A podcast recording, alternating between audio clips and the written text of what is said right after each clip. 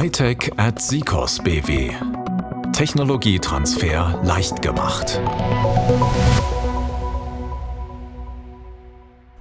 Hallo und herzlich willkommen zu Hightech at Sikos BW. Technologietransfer leicht gemacht. Ich bin Henry Strauß von der Sikos BW GmbH.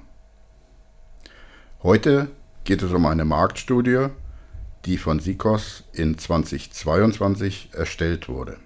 Auskunft darüber gibt mein Chef Dr. Andreas Wörse, Geschäftsführer von Sikos. Zum Warmwerden eine einleitende Frage. Wie kam es zu dieser Marktstudie? Warum habt ihr eine Marktstudie gemacht? Die Idee mehr darüber zu erfahren, was die Industrienutzer umtreibt und äh, ja, welche Probleme sie haben, was gut funktioniert, was weniger gut funktioniert, die treibt uns schon eigentlich von, von Anfang an um. Ja, wenn wir kleine mittelständische Unternehmen, aber auch Industrieunternehmen dabei unterstützen wollen, HPC und KI zu nutzen, Data Analytics, ähm, dann müssen wir verstehen, was, was sie tun.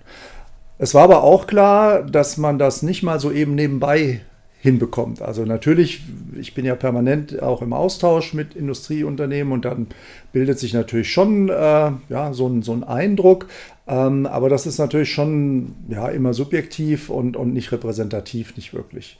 Und deswegen hatte ich eigentlich schon lange die Idee, wir müssten so eine Marktstudie tatsächlich mal machen. Ich habe auch schon mal geguckt, ob man sowas kaufen kann. Kann man in dieser Form eigentlich nicht oder wenn, dann ist es tatsächlich sehr, sehr teuer. Und äh, wie gesagt, beim selbermachen, ähm, das war einfach ja, zu schwierig, zu aufwendig, wir hatten nicht die Zeit dafür. Und dann bin ich tatsächlich am ja, Anfang letzten Jahres, äh, Ende vorletzten Jahres, bin ich von den äh, Kollegen des HPC Geek Projektes angesprochen worden, ob wir ihre Ausschreibung gesehen hätten. Sie hätten nämlich eine Ausschreibung gehabt für drei verschiedene Marktstudien und äh, bei einer hatten sie schon einen Partner gefunden und äh, bei zwei Marktstudien, bei der einen ging es um die technischen äh, Fragestellungen und bei der anderen eher um die ja, Business- äh, und, und rechtlichen Fragestellungen. Da hätten sie noch niemanden gefunden und ob wir da nicht Interesse dran hätten. Und äh, habe ich mir das mal angeschaut, habe überlegt, ähm, okay, was wollen sie alles haben und wie hoch ist das Budget. Das Budget war dann schon ein bisschen knapp, aber da ich das sowieso ja schon mal machen wollte, habe ich dann gesagt, okay, wir machen das, wir investieren da durchaus auch ein bisschen eigene Zeit, ähm, aber das ist eine, eine, sehr, sehr gute Gelegenheit, das zu machen, was ich eigentlich schon seit zehn Jahren machen wollte. Ja, das klingt äh, sehr interessant, vor allen Dingen, ähm, dass es nicht nur um technische Aspekte geht, sondern auch um Business und rechtliche Aspekte, äh, weil das Thema HPC halt oft im Zusammenhang mit der Technik gebracht wird. Ja, jetzt äh, kommen wir mal ein bisschen näher ins Detail. Wie lief diese Marktstudie denn ab? Wie seid ihr vorgegangen? Mhm. Ja, wir haben uns überlegt, ähm, wie, wie, wie, erfahren wir auf der einen Seite, sagen wir schon auch teilweise relativ detailliert, was los ist. Auf der anderen Seite wollten wir aber auch eine ziemlich breite Basis haben. Und ähm, im Wesentlichen lief es dann eigentlich auf zwei, zwei Elemente hinaus. Das eine, erste Element waren individuelle Gespräche mit Leuten, mit, mit Experten, ähm, die schon das Thema HPC insbesondere, das war schon der Schwerpunkt, aber da ist Data Analytics auch meist nicht fern, wie die das schon nutzen. Also das war, war, war da hatte ich so ein bisschen die naive Idee, ähm, naja, dann machen wir halt mal ein paar Termine mit den Leuten, die wir so kennen und mal eine Stunde oder so oder vielleicht auch anderthalb. Ähm, wir haben dann zum Beispiel eine Liste mit, mit Fragen, zum einen haben wir die zum Teil von unseren Auftraggebern mitbekommen und zum Teil haben wir aber gedacht, oh, da kann man das eine oder andere ja sowieso auch noch fragen. Und dann haben wir festgestellt, oh, wenn wir die Fragen alle besprechen wollen, dann sind es um 90 Minuten. Und ja, machen wir einfach mal einen Satz mit, keine Ahnung, 30 Interviews, a 90 Minuten. So, das war das eine Element. Und das andere Element war zu versuchen, so ein bisschen auch in die Breite zu, bekommen, zu kommen, beziehungsweise auch die zu erreichen, die es noch nicht machen, weil das war auch Teil der Studie. Man wollte auch so ein bisschen das Potenzial ausloten und herausfinden, ähm, warum die, die es noch nicht machen, es denn nicht machen. Ähm, und das ist natürlich nochmal deutlich schwieriger, weil ähm, die, die es noch nicht machen, da gibt es natürlich welche, für die macht es schlichtweg keinen Sinn. Ja, das ist klar. Also ich sage mal, wenn ich High Performance Computing auf der einen Seite habe und nichts gegen Bäcker, aber ich sage mal, eine normale Backstube auf der anderen Seite, ähm, da, das wird nicht funktionieren. Ja? Also die herauszufinden, die da ähm, tatsächlich von profitieren könnten, war dann schon aber auch sehr, sehr schwierig. Und dann haben wir überlegt, ob wir äh, nicht mit Hilfe einer breiter angelegten internetbasierten Umfrage es schaffen können, die zu erreichen, die wir eben noch nicht kennen, weil die Interviews haben wir natürlich mit den Leuten gemacht, die wir schon kennen oder die jemand kennt, den wir kennen. Ähm, und uns ging es aber auch darum, herauszufinden, warum die, die es noch nicht machen, es nicht machen. Und da muss man natürlich ein bisschen aufpassen. Da gibt es viele, für die macht es gar keinen Sinn. Ähm, aber die zu finden, für die es sinnvoll wäre, die es aber noch nicht tun, das ist halt eine wirklich schwierige Aufgabe. Und mit dieser Internetumfrage, die haben wir dann noch mit so einer kleinen ähm, Verlosung gekoppelt für ein paar Amazon-Gutscheine. Da haben wir dann auch sehr schnell ziemlich viele Rückmeldungen bekommen. Aber als wir uns diese Rückmeldungen dann angeschaut haben, haben wir festgestellt, die waren alle von irgendwelchen, musste seine E-Mail-Adresse hinterlegen, damit man auch über den Gewinn benachrichtigt werden kann. Die waren dann mit irgendwelchen generischen äh, outlook.com oder gmail.com und irgendwelche Namen, die da halt standen. Ähm, und das waren halt schon immer sehr viele, also die dann alle sehr ähnlich aussahen. Und wenn man sich dann die Zeiten geschaut, angeschaut hat, äh, die die Leute brauchten, um diese Fragen zu beantworten, und wenn es dann halt für zwölf Fragen zum HPC-Bereich, wenn die innerhalb von 90 Sekunden irgendwie dann alle angeklickt waren, dann war irgendwie klar, das waren irgendwelche Bots, die da studiert, äh, die da einstudiert wurden, da auf unsere Umfrage zu arbeiten. Also das heißt, das hat überhaupt nicht funktioniert. Wir haben dann aber ähm, eine, eine Umfragefirma, die sich tatsächlich mit Internetumfragen äh, intensiv beschäftigt, kontaktiert. Ich hatte die schon vorher auch mal gesehen. Ähm, die nennt sich Seaway. Die machen oft so Umfragen, wen würden sie wählen, wenn am nächsten Wochenende Bundestagswahl wäre, sind in großen Publikumsmedien da auch immer mal wieder mit vertreten. Und die haben eine Methodik entwickelt, ähm, das auch recht repräsentativ machen zu können. Und die haben beispielsweise in Deutschland über eine Million Ansprechpartner, die für Sie solche Umfragen beantworten. Und da kann man dann auch zum Beispiel sortieren nach, und das war ein ganz wichtiger Punkt, unserer Zielgruppe. Wir haben uns dann mit denen ein bisschen auseinandergesetzt und dann kam nachher auf Entscheider und äh, Experten oder ja, Ingenieure im äh, Bereich äh, des MINT. Ja, also alles, was Mathematik, also MINT-Unternehmen, ja, also Unternehmen, die in irgendeiner Weise diese Technologiethemen einsetzen. Und da waren dann tatsächlich die Automobiler drin, also die Luft- und Raumfahrt drin, da war aber auch Life Science drin, Maschinenbau. Und das äh, schien dann ganz gut zu uns zu passen. Und das waren sozusagen die beiden Elemente, die wir dann hatten, also die ausführlichen äh, persönlichen Interviews und auf der anderen Seite dann diese repräsentative Umfrage, die es leider aber nur in Deutschland gab. Okay, das war ganz interessant, auch wenn, also über diese Tücken dieser Internet-Umfrage äh, zu erfahren. Ist auch eine, auch eine Erkenntnis, kann man sagen. Aber jetzt komme ich nochmal zu den Interviews äh, zurück. Äh, wie sahen denn die Erkenntnisse aus den Interviews aus? Also die Erkenntnisse aus diesen Interviews, ich fange nochmal ein bisschen vorher an. Ähm, ich hatte gesagt, wir hatten uns so 90 Minuten ähm, vorgenommen, da würden auch die Fragen zu passen. Und dann haben wir versucht, eben auch Leute zu kontaktieren, die wir kennen oder auch andere über Bekannte. Also die Leute von ETP HPC hatten beispielsweise geholfen. Und da kam dann sehr schnell so man, ah, schwierig und im Moment geht es nicht und vielleicht in ein paar Wochen wieder oder ja, oder vielleicht reichen ja auch 60 Minuten. Und ähm, wir haben da eine Reihe von, von, von Interviews auch gemacht und die haben tatsächlich dann auf 60 Minuten Basis haben wir dort angefangen. Und äh, die, die erste Erkenntnis äh, für mich war dann schon, ist jetzt gar nicht eine inhaltliche, ähm, in dem Moment, wo wir uns mit diesen Leuten, die haben alle den Fragebogen im Voraus schon bekommen, also die wussten, was auf sie zukam, äh, in dem Moment, wo wir mit ihnen dann in die Diskussion, in die Fragen und Antworten gegangen sind, waren die total motiviert. Also die haben dann tatsächlich, äh, ich, ich, übertreibe jetzt mal, die konnten gar nicht mehr aufhören zu sprechen. Ja? Und es gab mehr als, als ein Interview, wo wir deutlich über die 60 Minuten gegangen sind, anderthalb Stunden, manche waren sogar noch länger. Das heißt, eine Erkenntnis daraus ist, die, die, die Leute, die in der Industrie mit HPC insbesondere arbeiten, sind sehr, sehr froh darüber, wenn sie ihre Einsichten teilen können. Also wenn sie ihre Erfahrungen auch, auch teilen können. Und um jetzt auf diese Erfahrungen noch ein bisschen, bisschen näher einzugehen, ähm, wenn ich zusammenfassen würde, dann, dann könnte man sagen, dass High Performance Computing für die meisten der Industrienutzer einfach schon gesetzt ist. Also für die, die es heute nutzen, ist es ein Werkzeug und das gehört zu ihrer täglichen Arbeit. Das ist von daher bemerkenswert, ähm, wenn wir aus der Forschung, aus dem High-Performance-Computing kommen, da geht es ja immer ganz vorne um State of the Art, also die neuesten Technologien einzusetzen.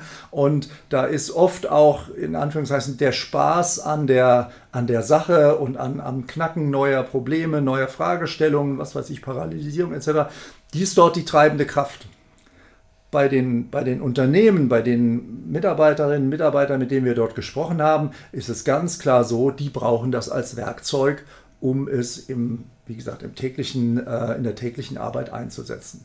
Und das hört sich zunächst mal eigentlich nicht nach so einem Riesenthema an, hat aber ganz, ganz große Auswirkungen, wenn man äh, High Performance Computing Leistung den Unternehmen nahebringen will. Weil das hatte ich am Anfang gar nicht so äh, ausgeführt. Hinter dem Ganzen äh, steht natürlich auch das Euro HPC Under, Joint Undertaking, die ja eine ganze Reihe, da wird ja mit EU-Geldern und auch zusammen mit den, mit den Mitgliedstaaten, wird ja eine Menge Geld ähm, investiert, um große Rechner in Europa verfügbar zu machen. Wir sind ja weltweit auf Platz 3 mit Lumi in Finnland, also das sind schon richtig große Systeme. Und die sollen natürlich auch für Industrie nutzbar werden. Und das war sozusagen der, der Hintergrund. Das heißt, die EU wollte letztlich herausfinden, wie stehen denn die Unternehmen diesem gegenüber. Und wie gesagt, die Überraschung in Anführungszeichen an der Stelle ist tatsächlich, sie stehen dem eigentlich sehr, sehr offen gegenüber. Das war auch in den Rückmeldungen äh, durchaus zu sehen. Aber sie haben dann auch sehr klare und sehr hohe Anforderungen und sei es nur zum Beispiel an die Verfügbarkeit, ja, Benutzerfreundlichkeit, Sicherheit sowieso. Und ähm, das heißt, da ist, wenn man in einen Arbeitsprozess, in einen Workflow, wie es so schön neudeutsch heißt, so ein System eingebunden hat, dann stockt tatsächlich, wenn es irgendwo hakt, der gesamte Entwicklungsprozess für ein Produkt, für ein Flugzeug, für ein Auto oder auch für eine, für eine Maschine. Das heißt, die Anforderungen, die die Unternehmen an die Anbieter, und das sind in dem Fall eben vom Euro HPC Joint Undertaking die HPC-Provider, die sind hoch, die sind deutlich höher, als sie in der Forschung eigentlich gestellt werden. Und das ist äh, auf jeden Fall auch schon eine sehr wertvolle Erkenntnis. Okay, das äh, war wieder sehr interessant. Ähm, jetzt äh, wurde schon gesagt, was überraschend war. Gab es noch etwas, was äh, am überraschendsten war in der ganzen also, am, also es, es oder bei der Durchführung, bei den Interviews oder. Ja, also nee, auch überhaupt bei den Erkenntnissen insgesamt. Ähm, wir, wir, wir hatten ja eine Frageliste zum Teil mitbekommen und da wurde zum Beispiel gefragt, welche Algorithmen, welche Technologien für die Simulation eingesetzt werden. Und dann war es jetzt nicht so überraschend, dass da zum Beispiel CFD-Strömungssimulation ziemlich gefragt war und auch Strukturmechanik-Simulation. Was mich dann aber schon auch ein bisschen überrascht hat, ist, dass die, die Bandbreite der Nutzung auch über verschiedene Technologien, auch bis hin zu den Genomics, Bionics, was auch immer, ähm, dass es da tatsächlich eine sehr breite Nutzerbasis gibt. Das heißt, ähm, also wenn im Umkehrschluss bedeutet es natürlich, man kann sagen, ich biete jetzt einen Rechner an, der macht Strömungsmechanik ganz besonders gut, aber wenn ich wirklich in der Industrie in der Breite ankommen möchte, muss ich schon schauen, dass ich verschiedene Bedürfnisse bedienen kann, ja, weil es so abgesehen davon keinen so starken Schwerpunkt gibt. Ähm, was auch interessant war, jetzt komme ich, ich hatte eben ja die Seaway-Studie erwähnt, ähm, die ja im Internet repräsentativ äh, war. Und äh, dort haben wir aufgrund der Auswahl auch viele Unternehmen erreicht, die noch gar kein HPC machen. Und ähm, das waren, wir hatten am Anfang so eine Frage, nutzen Sie das schon? Da waren etwa 40 Prozent aller derer, die wir angefragt haben, gesagt, nein, wir nutzen das noch nicht. Also 60 Prozent nutzen es schon, was tatsächlich schon sehr, sehr gut ist, aber umgekehrt sind es 40 Prozent, also es gibt ein ganz ordentliches Potenzial, ähm, die das noch nicht nutzen. Und wir haben dann im späteren Verlauf auch eine weitere Frage gestellt, bei welchen Technologien, Fragestellungen könnten Sie sich vorstellen, HPC einzusetzen und, äh, und äh, KI. Und da war eine ganz klare Präferenz zu den Themen Big Data, künstliche Intelligenz, neuronale Netze und äh, maschinelles Lernen. Also das war in der Summe, war das sogar noch stärker als das klassische, was wir schon kennen mit Strömungssimulation, Strukturmechaniksimulation. Das ist, also uns hat das an der Stelle erstmal überrascht. Wenn man einen Schritt zurücknimmt, ist es vielleicht nicht ganz so überraschend, weil natürlich das Thema KI im Moment einen riesen Hype erlebt. Ja, also von daher gibt es sicherlich auch sehr viele, die haben schon davon gehört und haben sich gedacht, naja, das könnten wir vielleicht nutzen. Ähm, nachher ist es aber vielleicht gar nicht so einfach. Aber trotzdem gibt uns das ja einen guten Anknüpfungspunkt, um auch mit diesen Leuten ins Gespräch zu kommen. Das heißt, man muss tatsächlich schauen, wenn man nur HPC alleine anbietet, dann verschenkt man eigentlich eine große Menge an Potenzial. Es gibt wirklich viele, die ernsthaftes Interesse daran haben. Ähm, okay. Ähm, mir fällt dabei ein, ich bin ja bei SICOS äh, für das Euro-CC-Projekt äh, zuständig. Und äh, innerhalb dieses Projekts gibt es eine Working Group, die nennt sich Needs äh, of Industry.